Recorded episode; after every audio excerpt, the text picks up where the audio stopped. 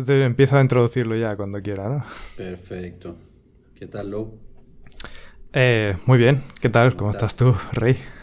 Bien, pues aquí andamos, organizando un poquito la locura que tengo con trabajo, pero, pero feliz de tener aquí este espacio contigo, a ver, a ver qué tal, qué tal sale esto. La verdad es que estoy emocionado.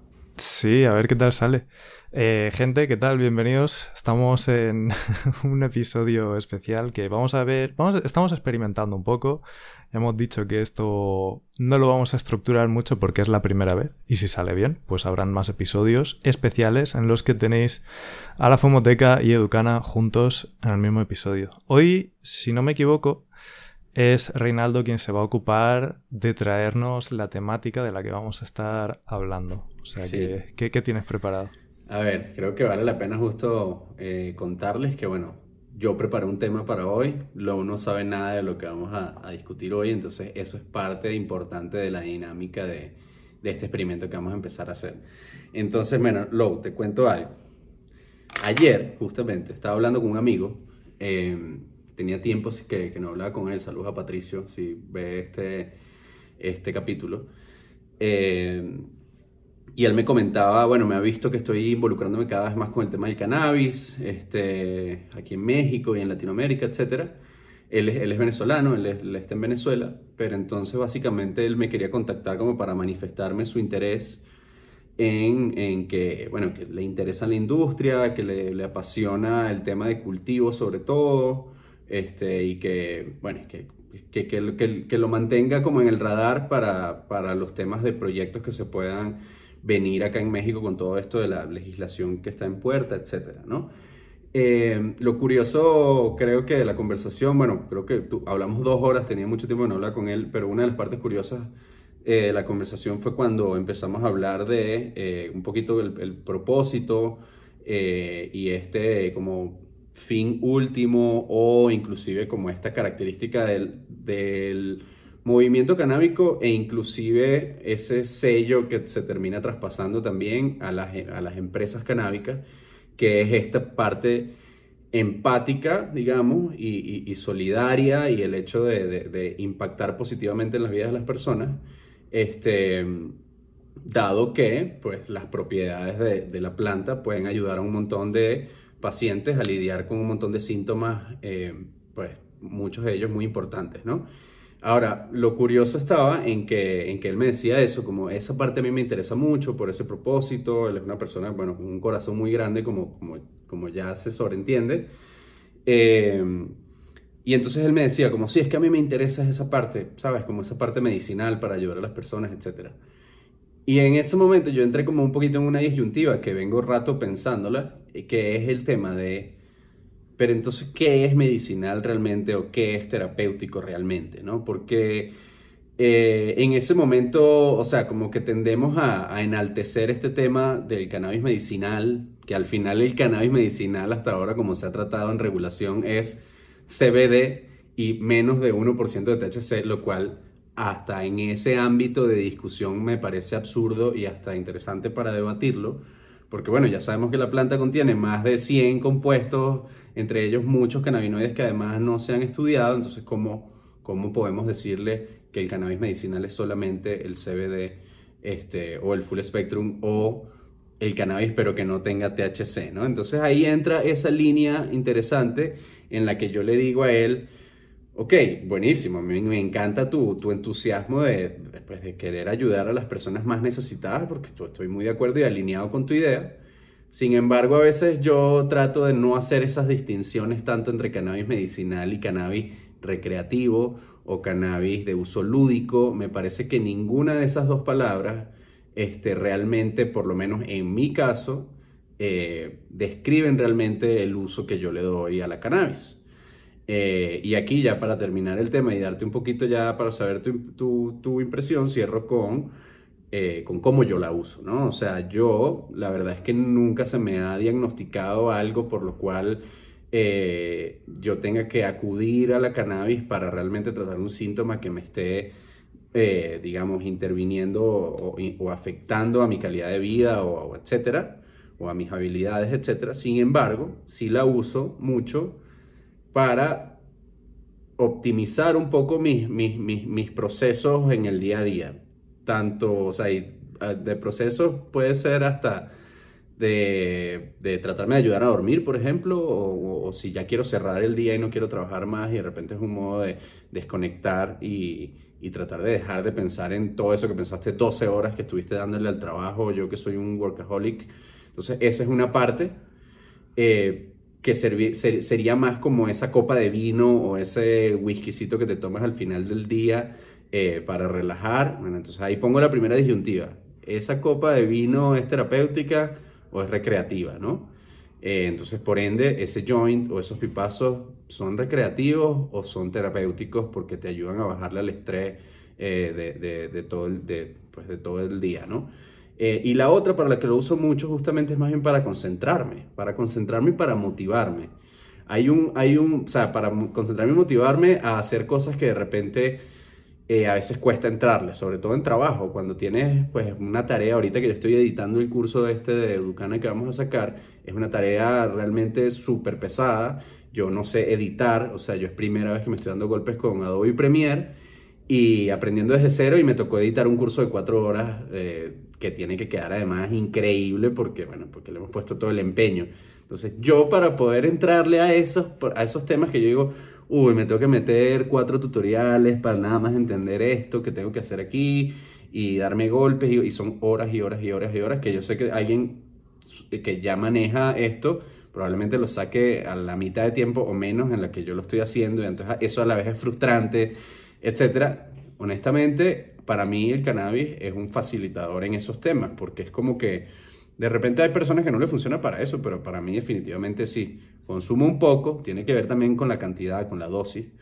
Eh, consumo un poco, pero enseguida eso me, como que primero me motiva y yo me, creo que es una, algo que yo mismo hago, como tratar de una ceremonia, una especie de ritual cuando consumo un poquito para trabajar, porque ya sabes que estás consumiendo no para echarte en el sofá, sino que es como que te estás preparando un poquito, a veces hasta con un café y pan, y, una, dos, tres, tres caladas, cuatro caladas, algo así, o depende de la tolerancia de cada quien, pero lo que voy es que ese joint lo que te ayuda es a, pum, entubarte en la, en la acción, en lo que tienes que hacer, y a mí me ayuda muchísimo. Y de repente a la hora y media ya se me está yendo el efecto, y me empiezo a dar cuenta porque empiezo a quitarle la atención otra vez, empiezo a sacarle el cuerpo otra vez a la tarea fastidiosa que estaba haciendo, y en muchos casos y vuelve otra vez a la, a, la, a la, segunda dosificación ahí mismo, digamos, para continuar en el mood.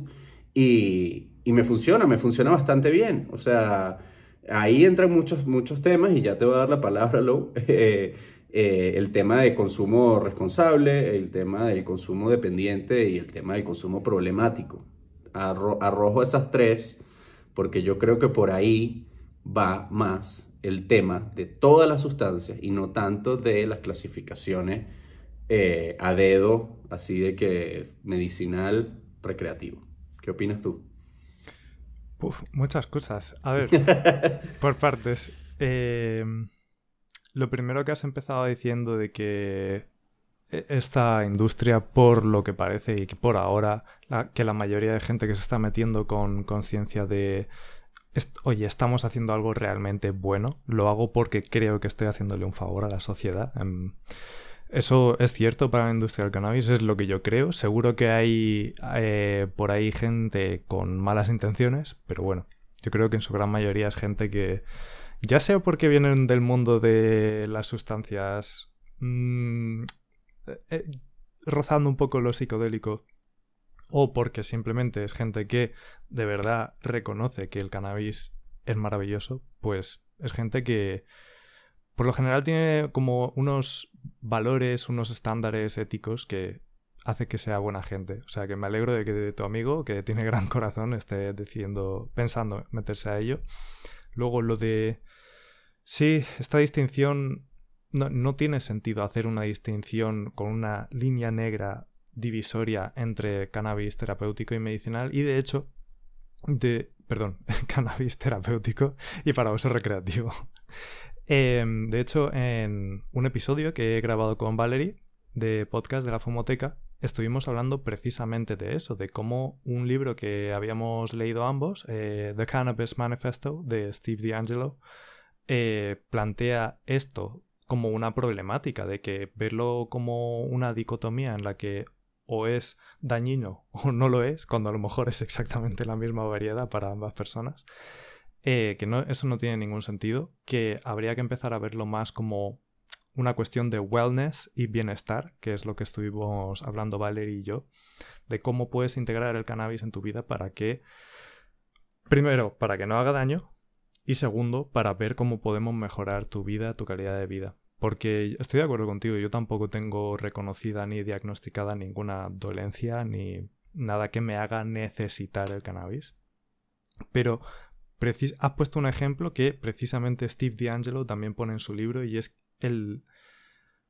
¿Cómo, ¿Cómo distingues entre un uso que es terapéutico y uno que es lúdico cuando a lo mejor el ejemplo que has puesto tú de eh, ha terminado la jornada laboral, llegas cansado a casa y dices, pues en vez de una copa de vino para relajarme, eh, pues me hago un joint como el que te estás haciendo tú ahora mismo. Em, y en, esos, en esas instancias de verdad, que venga alguien y nos explique cuál es la diferencia entre uso terapéutico y uso lúdico. Luego también Valerie matizó y dijo, a ver, sí que hay casos de gente que está haciendo un uso exclusivamente médico porque si no su vida es que de verdad eh, empeora la calidad y en esos casos sí que es una distinción bastante clara pero en general mm, también querer demonizar el THC cuando sabemos que hay cientos de eh, cannabinoides y las otras sustancias que también hay en el cannabis, terpenos y flavonoides, que también tienen sus efectos. ¿Por qué? ¿Por qué el THC no y el resto sí?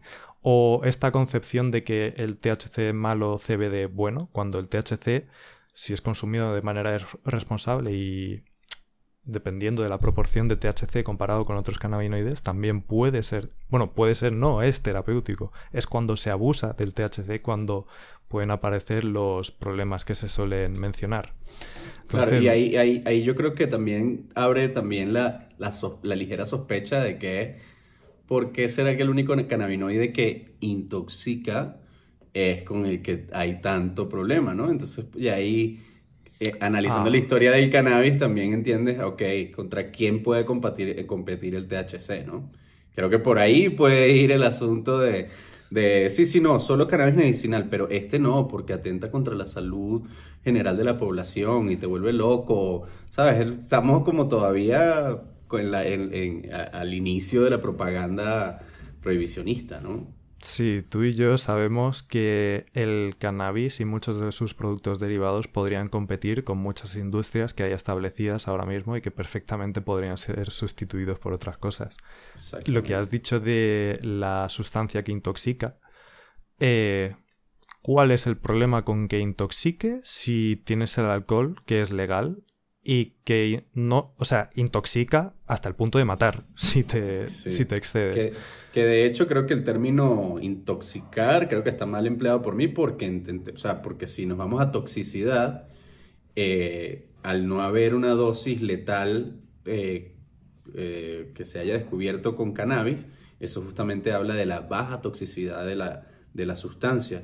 Sin embargo, digamos, cambiaría la palabra intoxicar por Em, embriagante, no sé, digamos, o este efecto eh, que nos encanta a todos. un estado alterado de, percepción. E, exacto, de percepción, un estado alterado de la conciencia. Sí, no sé. Eh, eso, lo que estaba diciendo de industrias que compiten directamente con el cannabis y que pueden tener intereses en que no se legalice, el ejemplo más claro es la del alcohol. Ya se ha observado eh, que estados o regiones en las que se ha regulado el cannabis para uso recreativo, el consumo o compras de alcohol se ha reducido. ¿Por qué será? A ver, yo desde la experiencia personal eh, sé que desde el momento en el que descubrí el cannabis mi consumo de alcohol se redujo pero drásticamente. O sea, cuando la única sustancia que te embriaga, que conoces cuando eres joven, es el alcohol, cuando de repente descubres otra cosa que te produce un high bastante más placentero, con menos riesgos, eh, más barato, o sea, todo, tipo, claro, todo tipo de ventajas, es como, pues claro que hago el cambio. Aún me tomo cervezas alguna vez cuando quedo con amigos o amigas, pero aparte de eso, no es lo de los sábados noche salimos de fiesta por Benidorm, que mi ciudad es muy fiestera, es conocida en Europa por la fiesta. Y es conocida por la fiesta y que tenemos turismo de eh, alcohol, de borrachos. Entonces... Y eso está visto perfecto. O sea, digo, no mucha gente tiene tanto problema. Eh, me imagino que habrá gente que sí tiene problemas con eso y de repente en la ciudad, es que digo, esos tours también a veces son muy criticados por, bueno, por el desmadre que hacen y, ¿sabes? sí, pero, me imagino que igual está aceptado culturalmente. Pues. Es que, claro, la cosa es que aquí los locales, por lo que te he dicho de que todos los veranos esto se llena de turistas que vienen a lo que vienen, que es la fiesta, emborracharse barato, eh, Aquí la gente, obviamente no queremos borrachos problemáticos, porque todo el mundo bebe y no pasa nada porque bebas un poco, pero nadie quiere borrachos problemáticos. Lo que pasa es que cuando hay un borracho problemático, no se le culpa al alcohol, se le culpa al borracho. El para el cannabis debiera de ser algo similar, no puedes demonizar la planta porque haya gente que la use mal. Oye, eso nunca lo había visto desde ese punto de vista y la verdad creo que es bastante, bastante certero lo que acabas de decir. Ahora, me gustaría meter otra variable en el asunto, porque a pesar de que nosotros justamente estamos tratando de borrar la esa línea, analizándolo como de la manera lógica, cuando nos vamos a la realidad en cuanto a los avances de las regulaciones y los proyectos de ley, etc., una movida ágil a nivel político, digamos, o a nivel de avance como movimiento, muchas veces es sí hacer la distinción muy clara. ¿A dónde voy con esto? Eh, en la mayoría de los países o estados en donde se ha ido legalizando, ha empezado por el tema medicinal. Eh, que desde el principio el problema es que nunca se había hecho esa distinción, pero digamos que en el core lo primero que, lo primero que termina avanzando es los más necesitados, que lo cual me parece correcto. Sin embargo, es en vez de que se haga primero los más necesitados, porque en el camino después es como, bueno, nada más, los nada más la medicinal. O sea, lo que voy es, por ejemplo, con el tema del cáñamo, que se ha querido hacer siempre desde el lado de los que se encargan de tratar de que la legislación avance, una jugada justamente es hacer la distinción de marihuana y cáñamo, para lo cual etimológicamente y, en cuanto a realmente qué es cannabis, qué es marihuana, qué es cáñamo, etcétera, como eso igual está tan empastelado y tiene libre interpretación, eh, digamos que lo que se está tratando de hacer es separar justamente el CBD del THC, pero por el hecho de que se considera de que es una especie de primer paso legislativo que abre la puerta a que los demás pasos lleguen. Entonces, digamos, es, es, entendible y por eso tú ves haciendo mucho el, movimiento canábico, por lo menos mexicano, sí trata de hacer mucho en, los proyectos de ley que se están discutiendo ahora, cuando se pronuncia el movimiento, es muchas veces, eh, entre muchos otros factores que tienen que ver con posesión y autocultivo y un montón de, de cosas que nos, que nos preocupan, este, una de las sugerencias a veces siempre es hacer esa distinción, lo cual va en contra un poco de nuestro argumento que estamos justamente discutiendo. Entonces, ¿dónde es lo correcto? ¿Sabes? ¿Qué, o, ¿Cuál es lo correcto en, el sentido de nosotros como con esta responsabilidad también de ahora que vamos a estar comunicando pues temas educativos que a la vez tantos años que no se ha sabido y se han quedado como muy guardados pues creo que nosotros deberíamos ser los más objetivos, eh, eh, imparciales, eh, y etcétera, ¿no? Entonces está esta disyuntiva que, también está interesante, ¿no? Sí. Em, a ver, si he interpretado bien lo que estás diciendo, es que los que estamos interesados en el cannabis somos los primeros que reconocemos que esa distinción no tiene ningún sentido, pero aún así la empleamos como estrategia para avanzar la regulación.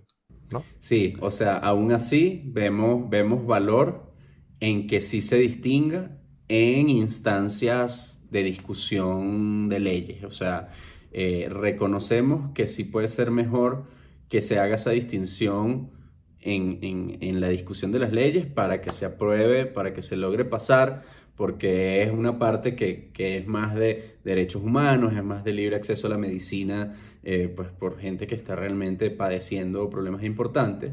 Entonces, pues por supuesto, eso hasta inclusive ameritaría una especie de ley express para que, para que, o sea, eh, porque es absurdo, esa parte medicinal 100% ameritaría una ley express que te permita ampararte eh, a, poder cultivar, eh, etcétera, ¿no? Ya vender y comercializar, etcétera, creo que eso es otro asunto, pero aquí estamos hablando de tema de autocultivo para fines terapéuticos personales o medicinales personales. Entonces, eso debería tener una ley express. Pero sí, ahí, ahí está el tema, ¿no? Eh, creo que legislativamente de repente sí nos conviene hacer la distinción, pero en nuestra realidad, o sea, la verdad es que yo no veo mucha diferencia más que la de medicinales para casos importantes o digamos para personas que realmente lo necesitan y luego este rango de personas que lo usamos de una manera terapéutica, si se quiere, no sé si es medicinal, creo que no es. O sea, no sé, o sea, eh, eh, capaz hay que dejarle de ponerle tags y ponerle nombres y ya. no lo sé.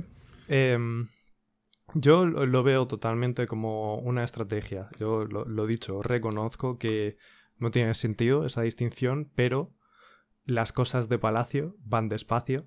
Entonces, eh, si quieres. O sea, si quieres efectuar un cambio, ninguno de los cambios que ha ocurrido en la humanidad, o muy pocos de ellos, han sido, venga, hoy nos levantamos y cambiamos todo. Todo está mal, lo cambiamos todo desde, desde la raíz. No, primero cambios graduales. Entonces, hay que empezar por alguna parte. Y si esta gente tiene que convencerse de que la planta de cannabis tan mala no será, oye, ¿por qué no vamos a legalizar el resto de usos? Pues que sea el primero el medicinal, que es que es necesario, y cuando ya los legisladores, la sociedad, eh, todos los grupos de interés que hay alrededor de una posible regulación del uso recreativo, pues ya habrán tenido un tiempo para familiarizarse con la planta, familiarizarse con los pacientes, con los beneficios que se pueden sacar del CBD.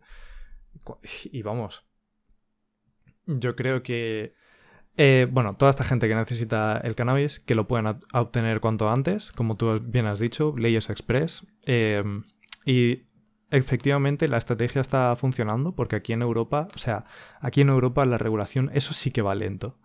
Eh, porque tenemos que coordinarnos dentro del país, el país vecino, el de al lado, a, a nivel comunitario. Entonces aquí las cosas sí que van lento pero por lo menos lo que sí está empezando ya son todos estos programas de cannabis medicinal que, em, claro, estos programas de cannabis medicinal están diseñados para gente en situaciones críticas que tienen enfermedades que se ha reconocido que el cannabis les puede ir bien.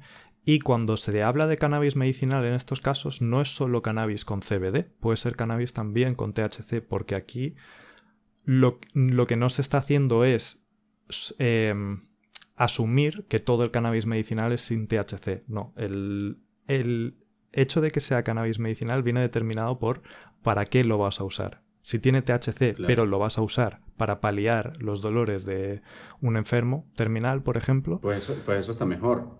Claro. Que acá. O sea que como, estás, como se está manejando acá hasta ahora, digamos. Sí, bueno, en otros países. Esto, España, todo esto que te estoy diciendo, España no. Por ahora, ah, que yo sepa, no. Sí que a lo mejor habrá algún programa en el que se esté estudiando el uso de cannabis, pero no un programa impulsado a nivel nacional, desde arriba del todo, como puede ser el caso de Inglaterra o Francia o Alemania, por ejemplo. Y Dinamarca también, sé que por ahí están haciendo cosas. Ok, ok. Interesante, sí, sí, es eso. Bueno, ese era el, el tema, la verdad es que yo creo que en, esto, en estos temas no necesariamente tiene que haber una... En estos temas no necesariamente tiene que haber una conclusión, sino, sino hay, un, hay un debate, hay una discusión interesante. Observar cómo está la situación actual. Sí, exactamente. Yo creo que eso, o sea, yo creo que inclusive hasta los mismos consumidores, de repente ya por mi parte para cerrar un poco con, con la idea, eso hasta a veces le pesa un poco a los mismos consumidores recreativos. O sea, tipo, de alguna manera cargan con esta, con este tema todavía, con este peso todavía, bueno, porque todavía está tabú. O sea, digo, todavía está tabú con sus amigos, todavía está tabú con sus padres, todavía está tabú hasta inclusive a veces, en algunos casos, con sus propias parejas, ¿sabes? Conozco amigos que, que de repente disfrutan esto y que, y que de repente si a mí me visitan o algo, fuman un poco y, y después ya están ahí que siguen como se quitan, quitándose el olor y no sé qué y tal. como, Pero sí te pueden encontrar, llegar dándote, tum dándote tumbos porque te tomaste medio botella de whisky. Digo, de nuevo, eso no es mi problema, ¿no? Cada loco con su tema, pero de nuevo, es, es algo interesante y en la medida en que nos podamos quitar ese pequeño estigma de que estos porros, pipazos, joints, bongs, vaporizadores, o sea, es que hasta dices las palabras y estoy seguro que suenan y suenan a mundo ¿sabes? Ajá, exacto. Eso eso ahí es donde quiero llevar el, el, tema, porque yo no quiero sentirme mal por decir que tengo un bong. Yo no quiero sentirme mal, o sea, ni, ni sentirme mal de que, ay, no, qué triste, sino como que eso al final es como algo interno que cada quien lleva, ¿sabes? Como de sentirte bien, de no tener pena, de, de ser abierto, de, de, ser como tú eres, de no andar escondiéndote, de, no, de, normalizar este tema, porque, bueno, porque es normal, porque es normal, porque es una planta, porque es una hierba que nos ayuda, que nos mejora la calidad de vida, algunos mucho más que a, que a otros, eh, que además, bueno, tienen muy pocos efectos adversos, o sea, la verdad es que ya haremos otro capítulo para hablar de los beneficios que siempre hablamos. Está muy bonita. Exacto. Entonces, bueno, nada, ahí estuvo, estuvo bueno. ¿Tienes algo más que, que aportar al tema? Yo, para cerrar, eh, hilando con lo que acabas de decir, diré que sé el cambio que quieres ver en la sociedad. Es decir, a, mí ya es que no me importa, no tengo miedo a hablar públicamente de que consumo cannabis, cuánto, eh, todo lo que sé sobre cannabis porque para mí ya lo he, lo he normalizado. Y como quiero ser ese cambio que quiero ver en la sociedad, pues lo mismo, actúo alrededor de la gente que me rodea, pues como si fuese lo más normal del mundo, para que ellos también vayan viendo que, oye, no pasa nada por hablar de porros, no pasa nada por tener un bong, no pasa nada por consumir cannabis y pasártelo bien. Y desde luego no pasa nada por necesitar cannabis para usos medicinales y si lo necesitas deberías tener acceso a ello. Que eso, eh, incluso gente que está en contra de los porros, los más malvados porros, lo reconocen. Son capaces de reconocer que eh, sí, hay cannabis para usos medicinales. De la gente que lo necesita de verdad debería tener acceso a ello. Pero bueno, es una conversación que tiene que ir avanzando poco a poco. Y ya lo dejo ahí. Sí, justo. Eh, creo que igual se me abre aquí, aquí estoy tomando nota porque siento que esto abrió también la puerta para, para un tema que es lo que te comentaba al inicio de, del uso responsable, uso dependiente y uso problemático, que hace poco como que leí esa, esa digamos, esa clasificación y dije, bueno, yo creo que por ahí va un poco más el, el asunto, ¿no? O sea, siempre y cuando no no afecte, bueno, ya, ya lo dejaremos para el próximo capítulo. sí. Entonces, bueno, te, te agradezco, Lou, no sé, ¿quieres agregar algo más? Vamos cerrando como tú gustes. Vamos cerrando este primer episodio de, pues, ¿cómo lo llamamos? Educana barra fumoteca, weed, charlas, ¿cómo lo quieres llamar? Sí, no sé, hay que... Hay que lo bautizamos aquí ahora. Ahí lo, ahí, lo, ahí lo va saliendo. Hay, hay un tema ahí con los dilemas, creo que yo en particular me gusta hablar mucho de este tipo de dilemas, pero bueno, ya veremos más bien con el tema que tú traigas la próxima semana o en el próximo capítulo más bien. Y, y ahí de repente en el segundo lo aterrizamos el nombre. Por ahora, ¿o, qué opinas tú? ¿Quieres, quieres ya bautizarlo? No, no, no, no se me ocurre nada bueno. Prefiero darle más vueltas hasta que tengamos el nombre que... Pues un nombre para dominarlos a todos. Genial, genial. Eh, buenísimo, Lou. Te agradezco mucho y bueno, nada, ahí nos coordinamos para el próximo episodio. Saludos a todos los que nos vieron por aquí y muchas gracias por vernos. Perfecto. Un saludo a todo el mundo. Nos vemos en el próximo. Hasta otra. Bye bye.